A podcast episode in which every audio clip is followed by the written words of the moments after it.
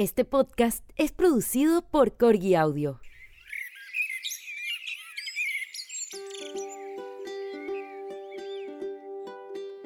Bienvenidos al podcast de Mi Naturalismo con Geraldine McKinnon. Nuestro tercer episodio está dedicado a la maravillosa acuarela. ¿De qué está hecha? ¿De dónde viene? ¿Por qué nos gusta tanto? Intentaremos responder estas preguntas y además en el blogspot del episodio dejaremos mucha información y tips para que juegues con tus acuarelas y lo pases bien experimentando. También te mostraremos a algunos de nuestros emprendedores y freelancers que quieren dar a conocer su trabajo. Así que toma nota y visita www.gemakinon.com blog para más información. Hola, ¿cómo estás? Muy bienvenido, bienvenida seas al tercer episodio del podcast de Mi Naturalismo y en esta ocasión vamos a conversar de un tema que me fascina mucho, que mm, la verdad es que ha potenciado mucho mi trabajo artístico, estoy feliz de haberme encontrado con ella y es la acuarela, uno de los medios favoritos para pintar en el último tiempo. La acuarela está posicionándose como una de las formas de pintura preferidas de tanta, tanta gente que no nos podemos imaginar el gran número de gente que la está usando. Em, vamos a comentar entonces un poquito sobre su historia, de dónde viene, cómo está hecha, por qué nos gusta tanto. Y luego, en el segundo segmento del programa, vamos a hablar un poquitito sobre trabajo, emprendimiento y vamos a mencionar algunos de, de nuestros amigos que están haciendo cosas bonitas, útiles y que nos han pedido que hablemos de ellos aquí en el programa y por supuesto que los hago feliz de la vida. Bueno, vamos al tema que nos convoca primero, que es la acuarela. La acuarela es uno de los medios pictóricos más antiguos que conocemos y em, su desarrollo como tal, como el material que conocemos hoy día, se empezó a hacer durante la Edad Media y el Renacimiento, y en la segunda mitad del siglo XVI es cuando este medio ya se hizo más masivo y popular entre los pintores profesionales y los aficionados. ¿Ya? O sea, tiene bastantes siglos de existencia la acuarela. Eso sí, que los panes de acuarela o las calugas o pastillas de acuarela no aparecieron sino hasta el siglo XVIII.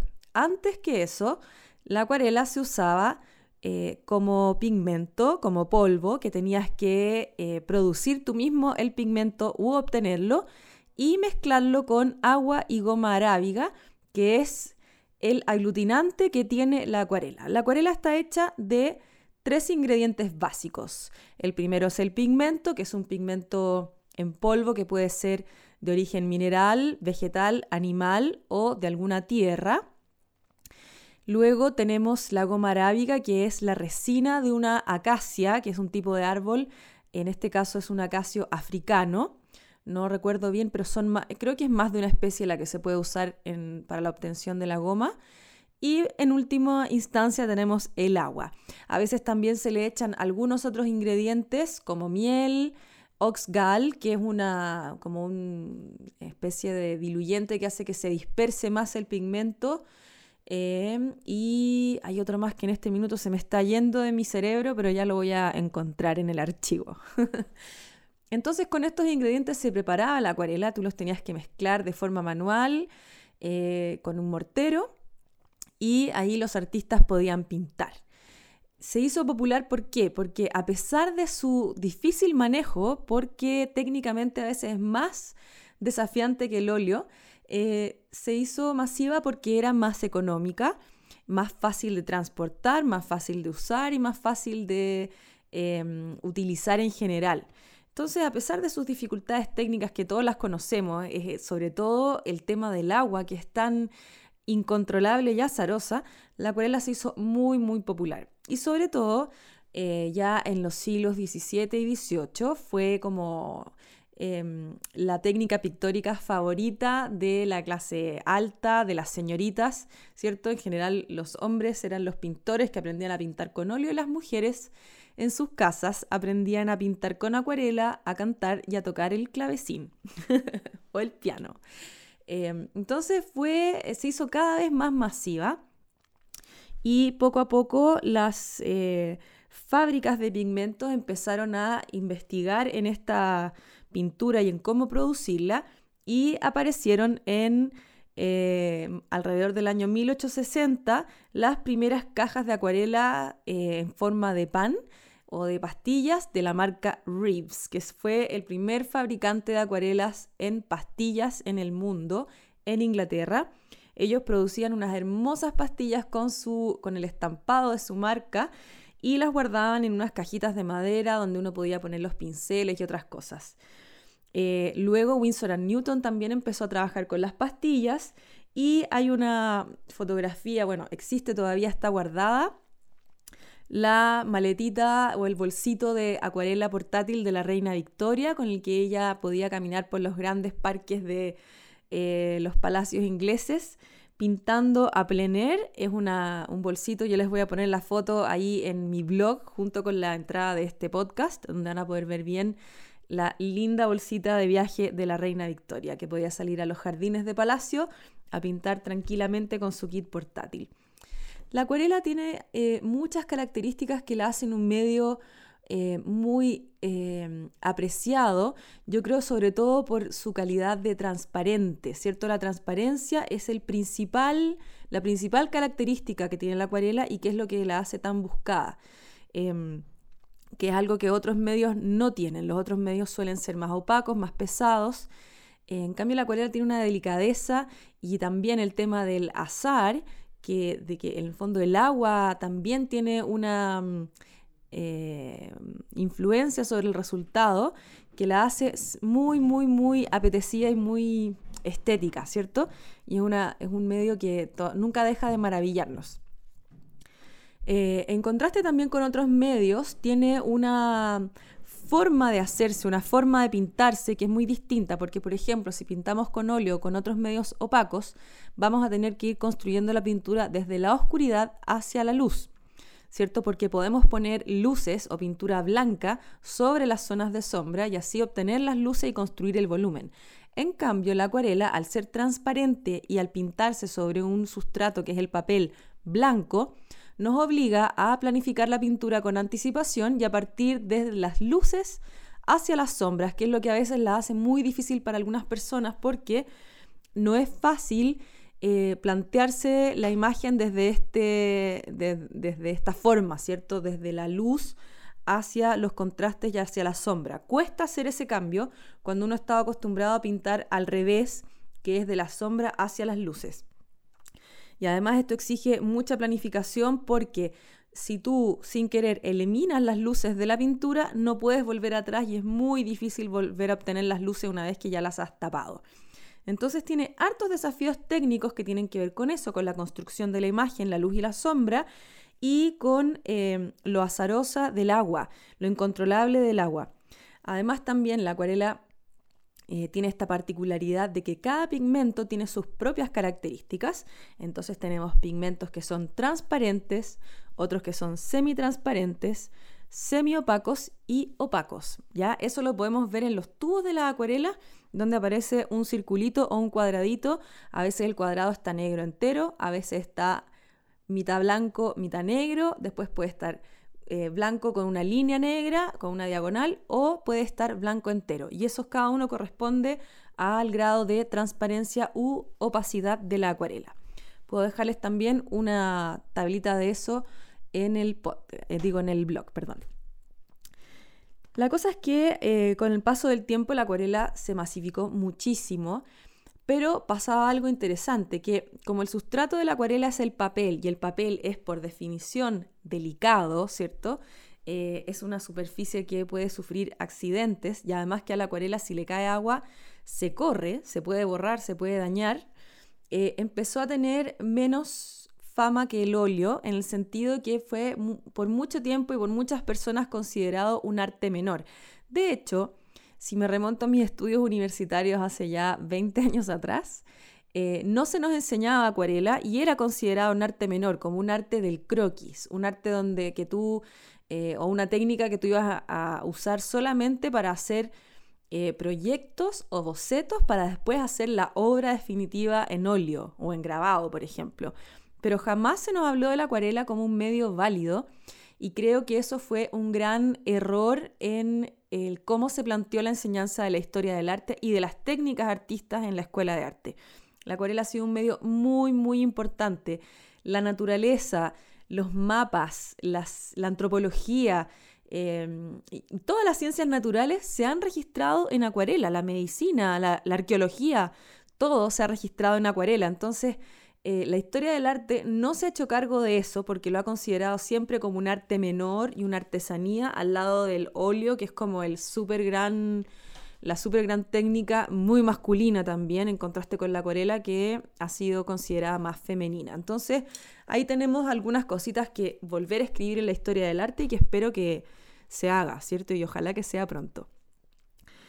Bueno, por mucho tiempo fue considerado un arte menor, además de, por, el, por eso, porque la, acuarela eh, está el mito de que dura menos, de que es de menos calidad. En el fondo tenemos el óleo que está hecho sobre tela, eh, que se puede sumergir en el agua y entre comillas no le pasa nada, pero eh, en la práctica ambas pinturas están hechas con los mismos ingredientes, lo que cambia es el medium. En la acuarela el, el medium es agua y goma y en el óleo es aceite de linaza u algún, o algún otro aceite.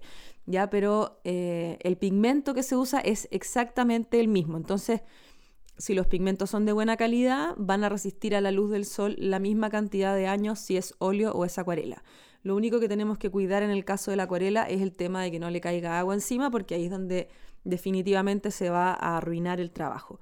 Pero los materiales profesionales, Hoy en día nos garantizan que los pigmentos no se van a alterar con la luz solar en condiciones normales, me refiero no puestos en una ventana donde le llegue un rayo de luz todo el día, sino que dentro de una casa, por ejemplo, exhibido en un marco. Em, si tenemos ese cuidado, va a durar lo mismo que una obra en óleo y de hecho hay en el mundo guardadas obras en acuarela que ya tienen más de 400 años y están ahí perfectamente cuidadas sin haber sufrido grandes cambios. ¿Ya? Lo que sí puede afectar a la calidad de la pintura con el paso del tiempo es la acidez del papel. Por eso, hoy día los pintores profesionales nos preocupamos de utilizar papeles que sean libres de ácido para así eh, evitar que se pongan amarillos con el tiempo y que degraden los colores de nuestros pigmentos. ¿ya? Así que es muy importante que a la hora de eh, adquirir papel para tu trabajo te asegures de que sea papel libre de ácido. Lo bueno es que ya Hoy en día la gran mayoría de los papeles eh, tienen esa característica, entonces no hay tanto de qué preocuparse. Pero también eh, preocuparte de que si la vas a enmarcar, el passepartout sea libre de ácido, eh, los masking tape que puedas usar en el montaje sean libres de ácido, si la vas a almacenar en carpetas, que el plástico sea libre de ácido, que los papeles sean libres de ácido, y así para que no tengas este problema, porque ese sí puede ser un enemigo eh, grande de la acuarela porque daña mucho el papel y se pone muy muy feo los pigmentos también. Hoy en día la acuarela está eh, teniendo un boom increíble, inusitado. Es impactante ver la cantidad de gente que está, por un lado, experimentando con acuarela. Eh, ¿Por qué? Porque es accesible, es mucho más barata, es más fácil. O sea, tú puedes ponerte a pintar con acuarela en una mesita de 60 por 40 centímetros, tener todos los colores, eh, pintar sobre tu papel y pasarlo bomba pintando. En cambio, por ejemplo, si quieres pintar con óleo, es mucho más la parafernalia que tienes que usar, eh, son muchas más las cosas que se necesitan. Necesitas eh, los diluyentes para la pintura, los aceites, los pinceles, qué sé yo. y bueno, el óleo ensucia más, necesitas jabón después para lavar. Tiene todo un aparataje que la acuarela no tiene.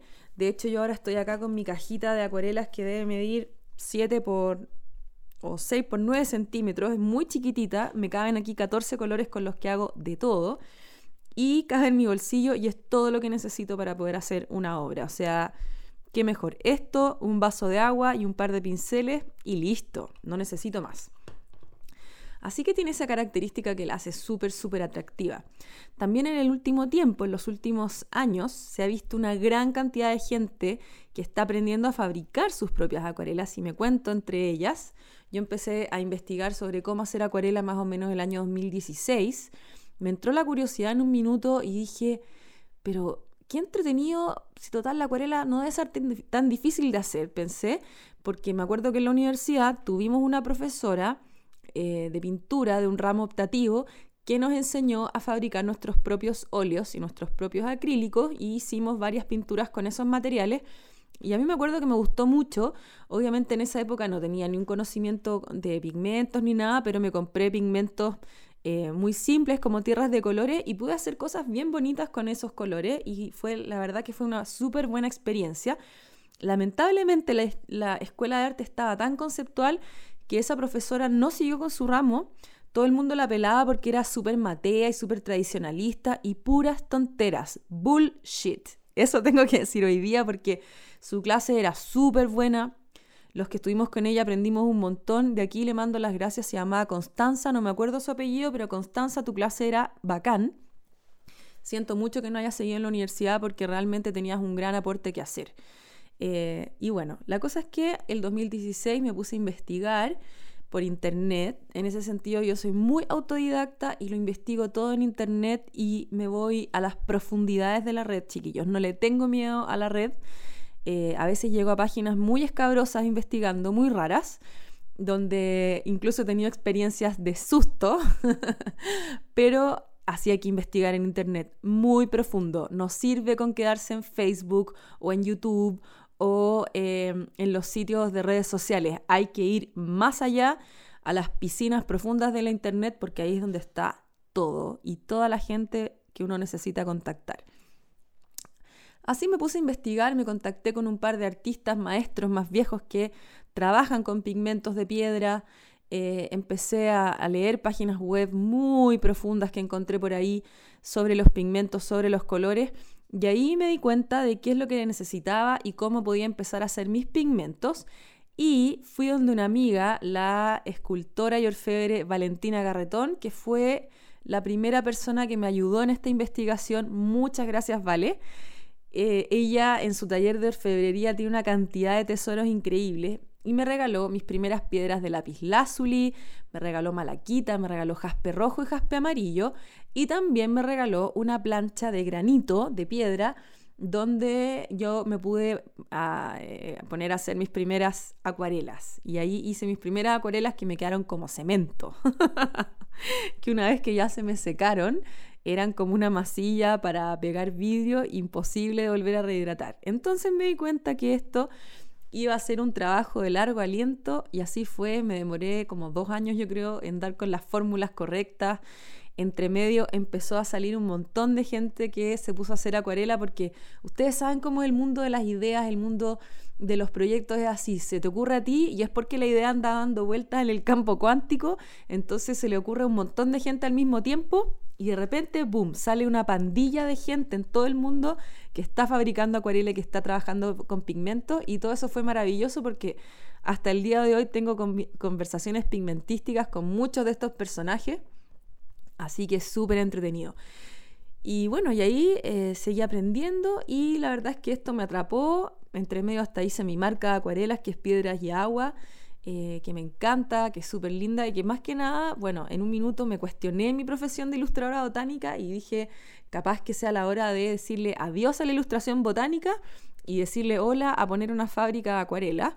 Y hasta fui a hablar con una persona que vende materiales de arte, pero me tiró un poco para abajo mi proyecto, eh, me dijo que que si yo me ponía, o sea, que en el fondo yo era artista y que iba a tener otra guagua y que no iba a poder hacer una fábrica de acuarela y me dijo que yo era muy tierna y nada, pues no seguí o, o, fue como me fui un poco descorazonada, pero no he parado y todavía sigo haciendo mis acuarelas y a veces las vendo y a la gente le encantan, a mí también, así que bueno, así es la vida, así son las conversaciones que a veces uno tiene, ¿cierto? Sobre todo si es mujer. Y bueno, hacer acuarela ha sido súper entrete. Em, les puedo dejar después algunos datitos para que empiecen a experimentar. Voy a ponerles en el blog ahí un par de cosillas. Pero eh, creo que lo, más entretenido ahora es que se pongan a ensayar con la acuarela y que le pierdan el miedo. Hay un montón de mitos alrededor de la acuarela que dicen como por ejemplo que con la acuarela no te puedes equivocar. Mentira, no es cierto. Sí te puedes equivocar y sí lo puedes corregir. Obviamente que a veces, como en cualquier cosa, cometemos errores que no tienen mucho arreglo y el papel, por cierto, perdona menos que una tela, por ejemplo, que puedes raspar y que puedes cubrir millones de veces con muchas capas. pero sí se pueden corregir los errores y tú puedes aprender a hacerlo en la medida que pasa el tiempo y vas ganando experiencia. Así que lo más importante acá es perder el miedo y conseguirse un kit de materiales básico que sea lo suficientemente bueno, que te apañe, que no sean pinceles que vayan dejando todos los pelos en el camino, eh, que sean relativamente buenos, que te duren unos buenos años si tú los cuidas y unos buenos colores, ojalá eh, de buena calidad, que no sean, eh, por ejemplo, acuarelas Pentel, que igual son baratas y todo, pero te vas a dar cuenta cuando te cambias a una un poquito mejores que va a cambiar el resultado. Entonces yo recuerdo, eh, recomiendo perdón, usar acuarelas de la marca Van Gogh en adelante, ya de ahí para arriba y em, a la medida que se van acabando tus colores de calidad estudiante, de a poquito los vas reemplazando con colores profesionales y así te vas armando un kit más pro, ¿ya? Pero no inviertas en cosas muy caras si es que no tienes el dinero todavía, sino que anda a poquitito, una por una, los vas cuidando, sobre todo los pinceles. Voy a dejar ahí el link eh, en mi blog a mi página de materiales donde aparecen los materiales y colores básicos que puedes comprar para empezar a pintar con acuarela. La acuarela hoy en día, eh, como les contaba, ha agarrado mucho vuelo. Hay gente que está haciendo bellos trabajos abstractos también con ella. Eh, bueno, en la ilustración de ciencias, para qué decir, es uno de los medios más utilizados, sobre todo en la botánica, es el medio campeón en la ilustración botánica y eh, produce una obsesión enorme en las personas donde ya eh, hay una búsqueda constante de mejorar la técnica, de ser mejor, de, de ir encontrándole la pillería, el truquito de qué pincel es el que más sirve para tal cosa, cómo hacer el efecto de que es toda una cocinería muy entretenida que tiene la acuarela y que a todos nos gusta mucho. Y que a mí me ha pasado que me ha mantenido obsesionada mucho tiempo, pero ahora como que me relajé y eh, a pesar de que siempre sigo aprendiendo y buscando nuevas formas de hacer las cosas, estoy un poco más relajada y ya me obsesiono un poco menos con eso porque eh, al final lo que quiero es pasarlo bien y poder desarrollar más el contenido de mis imágenes y buscar las plantas que me gustan y que queden como a mí me gusta, más que tanto el, truco que creo que es un poco, a mí por lo menos me produce un poco de ansiedad. Prefiero como ser un poco más libre y lograr un estilo propio y que cuando la gente vea mi obra diga, oh sí, ese es un trabajo de la Geraldine, tiene como el sello, ¿cierto? Yo creo que a mí por lo menos eso es lo que más me encanta, que cada arte, cada artista tenga su sello y que lo podamos reconocer por la mano de cada persona y no tanto por que la técnica sea lo más impecable, eh, sino que el arte hable como tal. ¿sí? Bueno, esa es mi opción personal. Tú puedes tener otra y es súper válido. ¿Qué más sobre el mundo de la acuarela? Bueno, la última invitación que les voy a hacer es eh, a que antes de empezar a Em, hacer imágenes con sus colores, primero se hagan una tablita donde conozcan sus colores, cada uno de ellos, saber cómo funcionan los distintos tonos, del más oscuro con menos agua al más clarito con más agua. Hagan escalas tonales con sus colores, vean qué pasa cuando mezclan sus colores y pueden hacer recuadros de mezclas, por ejemplo, de verdes, naranjas, violetas y colores terciarios, que es algo que siempre enseño en mis clases y que es súper, súper entretenido eh, que no tiene como una... Mm, eh, no tiene la presión de estar haciendo, entre comillas, una obra, sino que es simplemente un ejercicio. Así que les recomiendo hacer muchos ejercicios. Por ejemplo, hacer puntos, puntos, puntos, llenar páginas de puntos de distintos colores, pelotitas, rayas, hacer composiciones con colores, con colores del más oscuro al más claro, hacer combinaciones, simplemente ponerse creativa y eh, soltar el color, conocer el color para que cuando ya quieras hacer una obra más, entre comillas, acabada, más pensada, tengas la confianza en el manejo de tus materiales, de tus colores, de tus pinceles y de tu papel. ¿Ya? Entonces, clave es conocer el material antes de lanzarse. Conocer el material antes de lanzarse siempre. Conoce tus materiales tienes que saber bien qué te pueden dar y qué no te pueden dar, qué puedes hacer, qué no puedes hacer con ellos, ¿ya? Y eso te va a hacer trabajar con más confianza y a la larga más feliz y con mejores resultados. Bien, entonces, si tienes más preguntas sobre acuarela, sobre sus eh, calidades, sobre las marcas, sobre los tipos de pigmentos y algunas otras curiosidades que te pueda estar planteando perdón, al respecto, escribe mis mensajes de Instagram direct en arroba naturalistamac y las vamos a ir contestando en los próximos episodios. Bien, ahora vamos a pasar a nuestro segmento de los emprendedores, que yo sé que están todos, estamos todos en la lucha por mantenernos a flote en estos tiempos del coronavirus.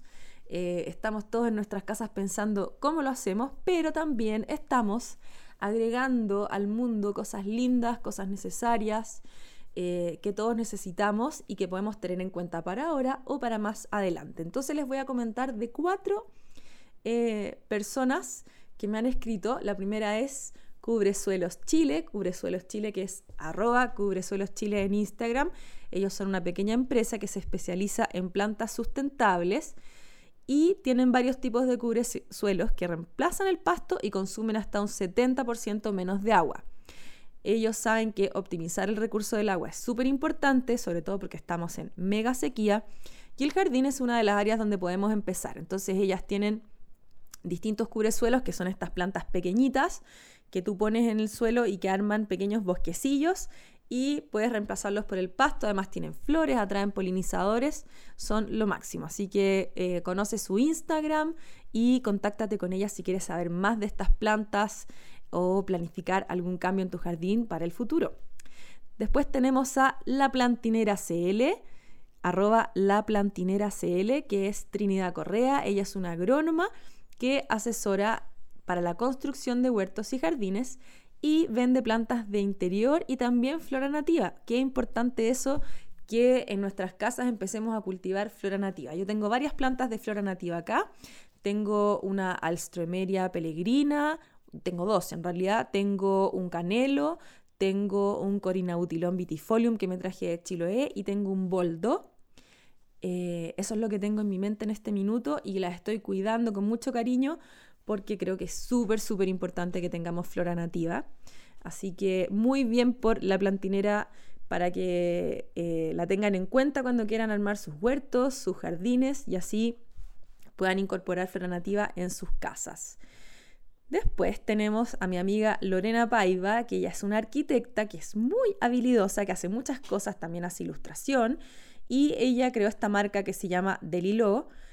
Su Instagram es arroba delilo-made by lore. Lo voy a dejar escrito en el blog para que lo puedan leer y buscar a ella.